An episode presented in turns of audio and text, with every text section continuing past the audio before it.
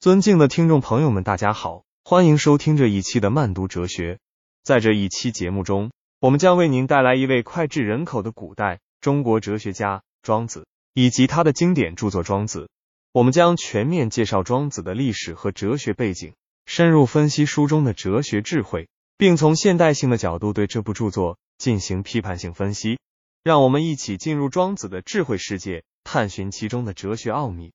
首先，我们来简要介绍一下庄子和庄子的历史背景。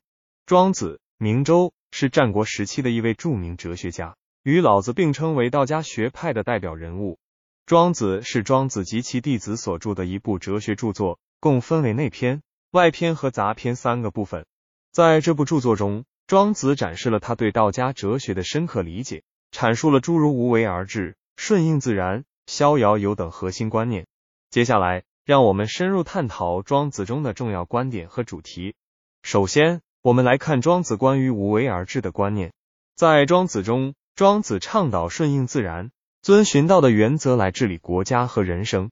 他认为，道是宇宙万物的本源和规律，只有顺应道的原则，才能达到无为而治的境界。无为而治不是消极的无所作为，而是一种积极的顺应和适应，是一种充满智慧的生活方式。其次，我们来看庄子关于顺应自然的观念。庄子认为，人应该顺应自然，抛弃人为的规定和约束，充分发挥个性和潜能。他倡导人们回归自然，拥抱自由，用心体会大自然的奥妙，追求与自然的和谐共处。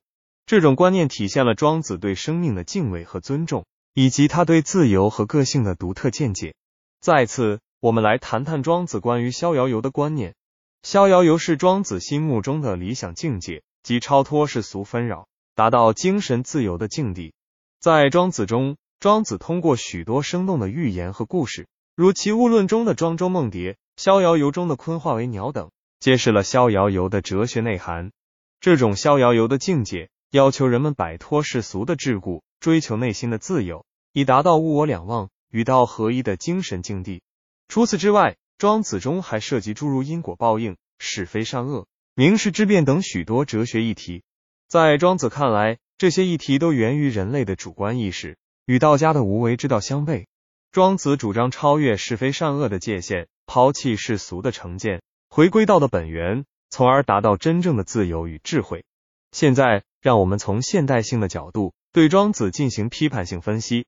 首先，庄子关于无为而治的观念。在某种程度上是值得肯定的。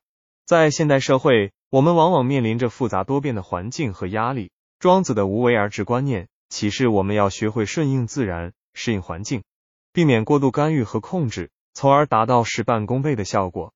然而，我们也需要注意到，无为而治并非放任自流，而是要求我们在遵循自然规律的基础上，发挥主观能动性，为实现个人和社会的发展目标而努力。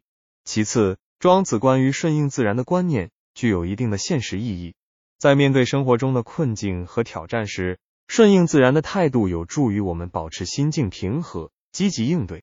但我们也要认识到，顺应自然并不意味着放弃努力和追求，而是要在尊重自然规律的基础上，积极追求个人的价值和理想。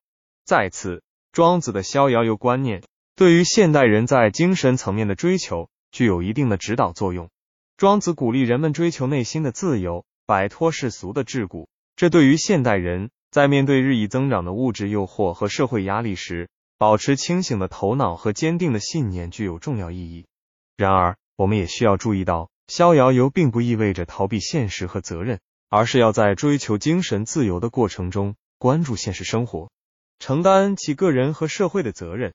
在这里，我们还可以从现代性的角度对庄子关于因果报应。是非善恶等议题的看法进行批判性分析。